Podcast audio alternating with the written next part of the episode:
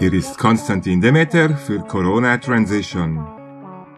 Psychologie in der Psyop-Pandemie.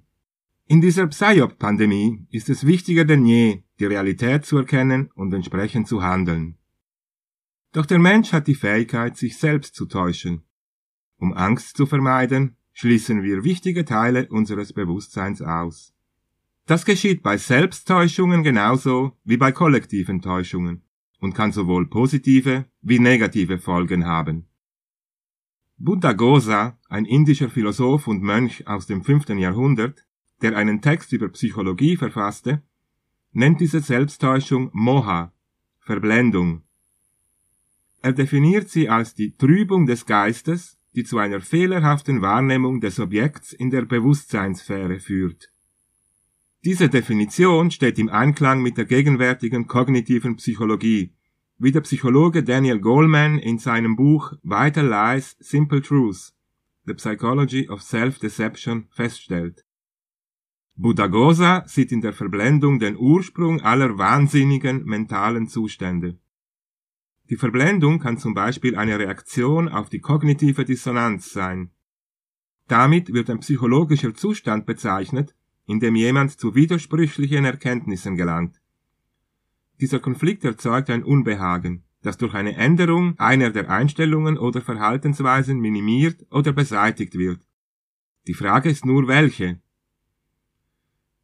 Die kognitive Dissonanz wurde erstmals vom US-amerikanischen Sozialpsychologen Leon Festinger untersucht. Aufgrund einer Beobachtungsstudie an einer Sekte, die glaubte, die Erde werde durch eine Flut zerstört. Eine fliegende Untertasse sollte sie retten. Daraus ging ein faszinierendes Experiment hervor, das Festinger zusammen mit James Carl Smith 1957 an der Stanford University durchführte. Die Teilnehmer wurden nach einigen langweiligen Aufgaben zum Beispiel mit Klötzen hantieren, entweder mit einem oder mit 20 Dollar belohnt, um einem anderen Teilnehmer im Warteraum zu sagen, dass die Aufgaben interessant seien und Spaß machten. Bei einer nachträglichen Bewertung des Experiments fanden diejenigen, die nur einen Dollar zum Lügen erhalten hatten, die Aufgabe lustiger und angenehmer als diejenigen, die 20 Dollar erhalten hatten. Eigentlich würde man das Gegenteil erwarten, doch die Erklärung für das Verhalten liegt eben in der kognitiven Dissonanz. Eine Belohnung von nur einem Dollar ist kein ausreichender Anreiz zum Lügen. Die entsprechenden Teilnehmer konnten diese Dissonanz nur überwinden, indem sie sich selbst davon überzeugten, dass die Aufgaben interessant waren und Spaß machten. Eine Entlöhnung von 20 Dollar motiviert mehr, um mit Klötzen zu spielen, und es entsteht daher keine Dissonanz. Ich vermute, dass in dieser Psyop-Pandemie einige Menschen ebenso reagieren. Zum Beispiel manche, die sich aus Überzeugung haben impfen lassen und dann trotzdem positiv getestet wurden und eventuell an Covid erkrankten oder Nebenwirkungen erlitten. Das Opfer, das sie erbracht haben, zahlt sich für sie nicht aus. Um diese Dissonanz zu kompensieren, befürworten sie die Geninjektionen noch stärker als vorher und entwickeln eine noch größere Feindseligkeit gegenüber den ungeimpften. Dasselbe gilt vermutlich für manche Verfechter und Opfer der Maßnahmen. Die Sektierer, die auf die fliegende Untertasse und die Flut warteten, mieden die Öffentlichkeit.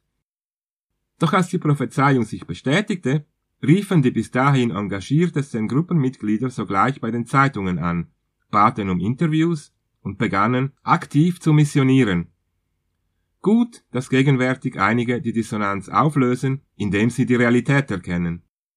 Bei diesen besteht allerdings die Gefahr, dass sie zumindest anfangs zu erleuchteten, ebenfalls aggressiven Missionare werden, was dem Dialog mit der Gegenseite nicht zuträglich ist.